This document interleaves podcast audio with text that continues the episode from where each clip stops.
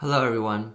So, I've often mentioned that learning English, that part of the difficulty in learning English is the seemingly endless flexibility of its grammar and sentence structure that makes it very hard for you to learn all at once and comprehensively.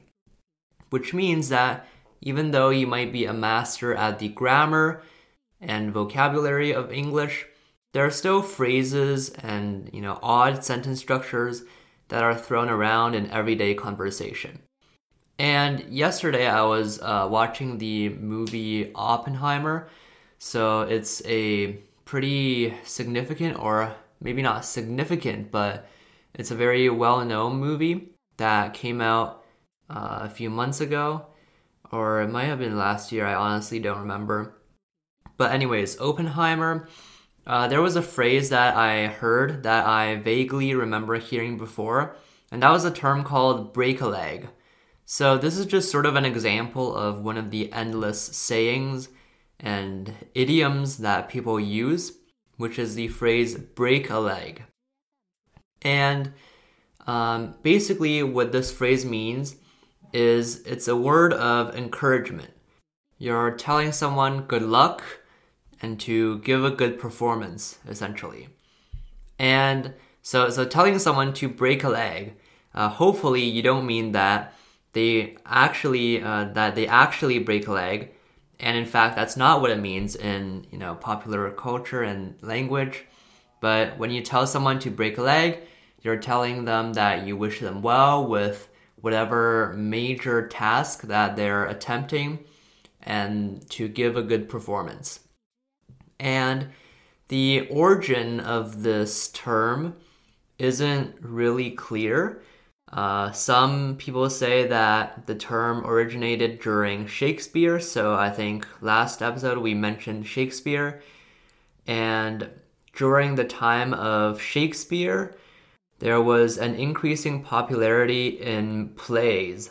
So, in, in theater, where each person takes the role of a character in a story and says their lines. It's basically a movie, but like live action. That's how you can understand it.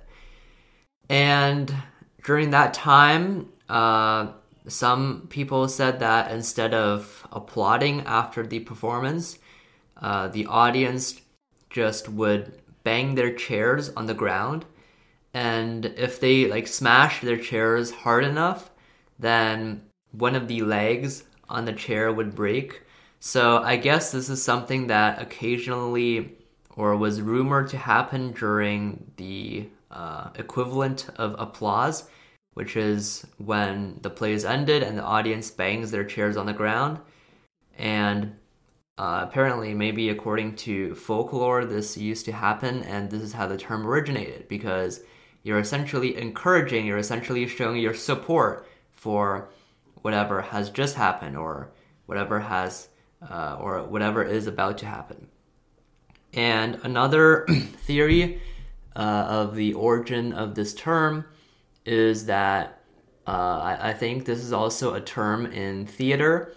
So there is something called the leg line in theater, and the leg line is just the line where actors are waiting for their performance. So, uh, in in the early days of theater, so when actors are waiting for their turn to get on stage, they would sort of wait at the leg line.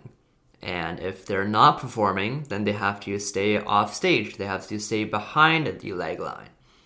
And this also means that they won't get paid. So obviously, like if you keep staying behind the leg line, if the director doesn't order you to get on the stage, you won't get paid.